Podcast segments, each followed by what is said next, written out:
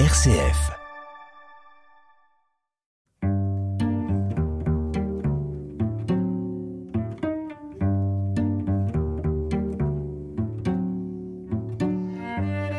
Aujourd'hui, je reçois Marion et Kotaro Yoshimura.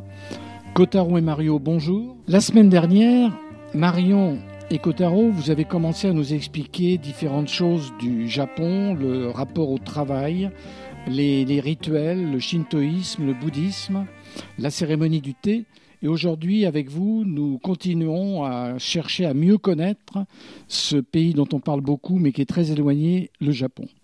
Kotaro, dans la construction des bâtiments et dans l'érection des statues, il y a des, des rituels. Oui, donc au Japon, il y a euh, toujours des rituels pour euh, quelque sorte de construction et que donc on fait pour les maisons.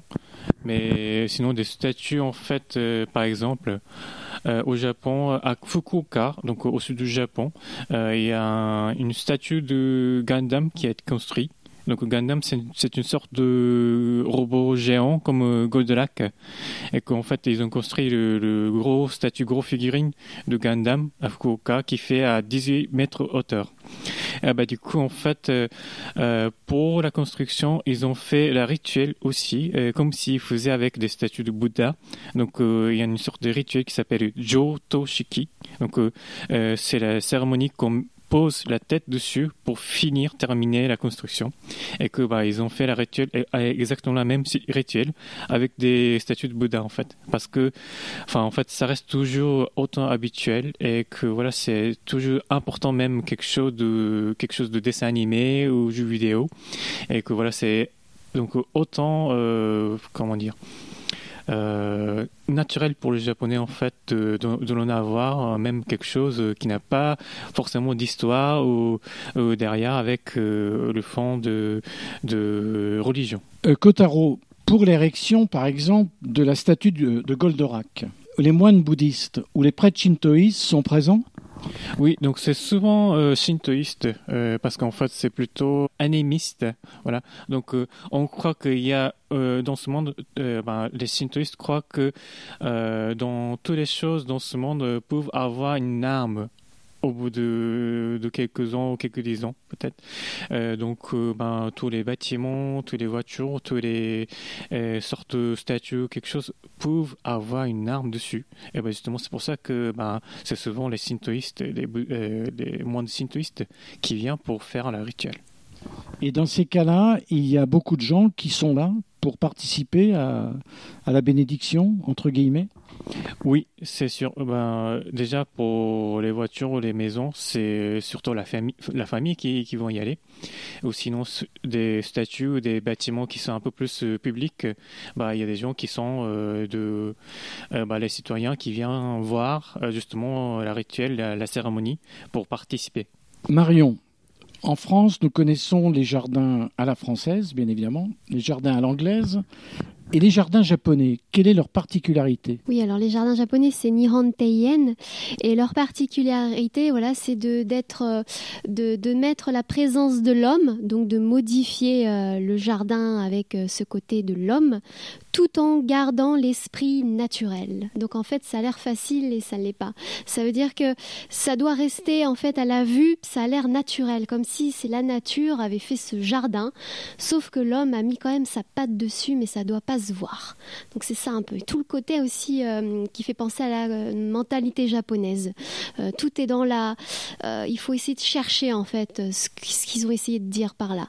En Japon, les Japonais disent jamais non ou on dit jamais non. Il faut comprendre qu'est-ce qu'ils veulent dire quand ils veulent pas quelque chose.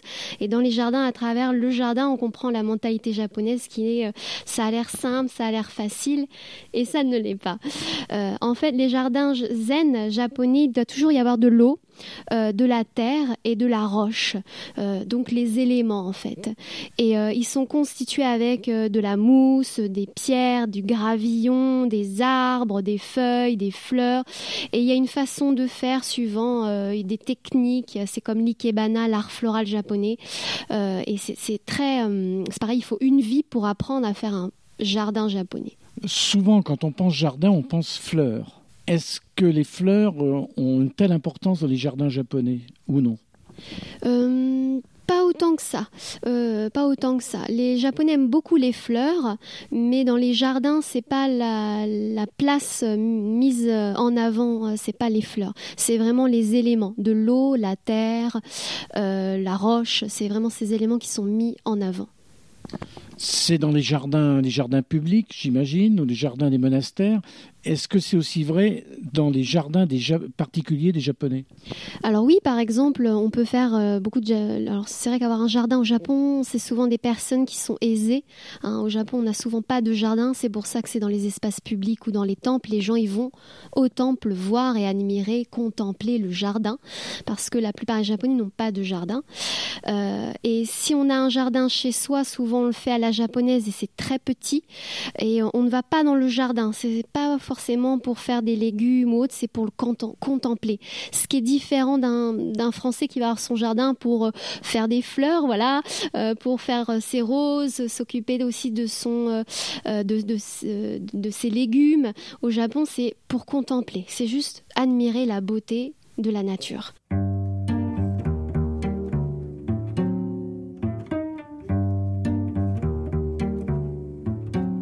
Parler de contempler, la contemplation, l'admiration.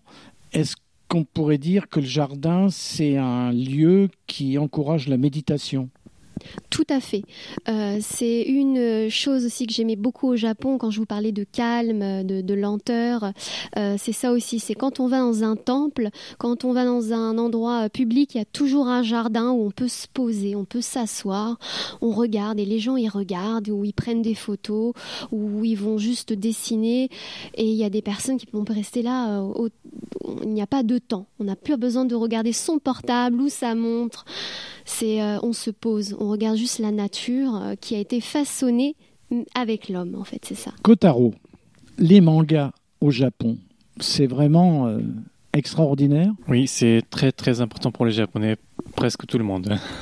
presque tout le monde, aussi bien les vieillards que les jeunes gens? Euh, Ça dépend de la génération, mais par exemple, moi j'ai 34 ans et voilà, c'est, bah, je suis assez un adulte, mais quand même, depuis que je suis petit, je suis habitué avec les mangas, les jeux vidéo, dessins animés. Du coup, voilà, c'est, ça reste toujours dans, dans mon habitude de regarder ou un peu euh, passer du temps avec. Donc euh, voilà, c'est voilà, c'est vraiment très important pour les gens euh, de la génération de, de, de, moi ou un peu plus, euh, plus jeune.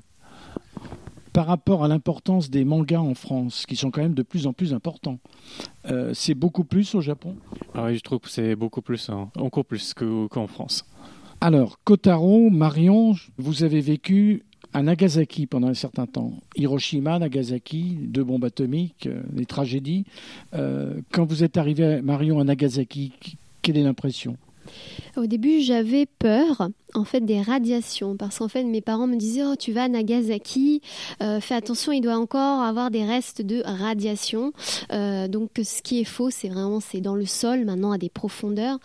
Euh, tout va bien on peut aller à Nagasaki c'est une des villes que je préfère d'ailleurs c'est magnifique parce qu'il y a un côté avec les collines c'est comme San Francisco en fait avec ses vallonnés mais c'est vrai que l'histoire au niveau de l'histoire les personnes âgées de Nagasaki, euh, ça a été très dur pour eux et il y a encore des, difficultés. Euh, moi, dans la rue, les personnes ne savaient pas que j'étais française et pensaient que j'étais américaine.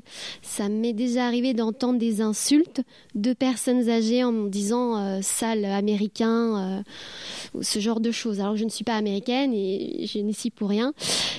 Mais je comprends, c'était tellement dur. J'ai vu, je ne connaissais pas aussi le, musée hein, de la bombe atomique aussi à Nagasaki, euh, que tous les Japonais d'ailleurs vont visiter, euh, et on en apprend beaucoup, et on voit aussi la triste réalité du monde sur le nucléaire aussi, et sur euh, toutes les armes, et on voit, et c'est là aussi, j'ai pleuré beaucoup dans le musée parce qu'il montrait la France, on fait partie des quatre pays dans le monde où on donne le plus d'armes et on fait du mal. Et je me souviens que ça m'avait choqué de voir beaucoup de Japonais, des personnes âgées, des jeunes lycéens en costume qui étaient en train d'apprendre ça. Il y avait la France, les États-Unis, ils étaient en train d'écrire et ils étaient tous en train de pleurer en se disant euh, oh là. Et moi j'étais derrière en me disant je me sentais mal à l'aise en fait parce que je suis française, euh, mais euh, de, savoir même si c'est pas moi qui, fait ce genre de choses, je me sentais mal à l'aise par rapport à ça. Donc il y a beaucoup euh, au Japon, on en parle beaucoup, surtout voilà à Nagasaki ou à Hiroshima, là où il y a eu des bombes, euh, et puis maintenant avec la guerre en Ukraine et tout ce qui se passe aussi en Russie, c'est des choses qui au Japon restent beaucoup au jour où on essaye aussi de ne pas faire perdre les générations, les nouvelles générations qui n'ont pas connu les guerres, qui n'ont pas connu aussi euh, cette catastrophe euh, qui a vraiment euh, choqué le Japon. hein. Marion, avec Kotaro, vous êtes parti du Japon. Vous êtes revenu en France. Vous êtes à Caen. Pourquoi vous êtes parti, si c'est pas trop indiscret? Alors pourquoi je suis partie au Japon Euh, Du Japon? Alors euh, oui, pourquoi je suis partie du Japon? Alors en fait, après le Japon, on est allé en Nouvelle-Zélande. On est resté cinq ans en Nouvelle-Zélande et on est parti parce qu'en fait, on travaillait trop. Euh, Kotaro, c'était difficile au niveau de la santé, pour moi aussi. Et une autre raison, c'était aussi la Corée du Nord qui faisait un peu peur. À l'époque où on était, il y avait pas mal de missiles qui étaient qui tombaient juste à côté, euh, dans la mer, à côté de Kagoshima où on habitait. Et il y avait aussi alors le, le tremblement de terre, le fameux tremblement de terre de 2011. Euh, oui, c'est ça, 2011, euh, avec Fukushima. Il y a eu ensuite les typhons, les aftershocks du tremblement de terre, et c'était très difficile à vivre. Moi, j'ai eu beaucoup peur des tremblements de terre. Les tremblements de terre, Marion, on, les sent très souvent? Très souvent. euh, alors euh, pendant le 2011, les aftershocks, euh, ça a été toute l'année. hein. Toute l'année, euh, moi j'ai senti beaucoup. En plus, on habitait au dernier étage euh, d'un immeuble de 20 étages. On était tout au bout. On voyait vraiment le- l'immeuble qui, qui bougeait comme ça. Moi, je me plaquais euh, sur les tatamis euh, par terre parce que je savais pas quoi faire. Et pour les gens, c'est normal. Mais euh, et puis aussi, ça gronde beaucoup quand il y a des tremblements de terre. Ça fait un on dirait vraiment que c'est la fin du monde, que tout va s'écrouler. Donc c'est c'est difficile à vivre honnêtement. Euh, même si les Japonais ont l'habitude, moi je n'avais jamais connu de tremblement de terre avant.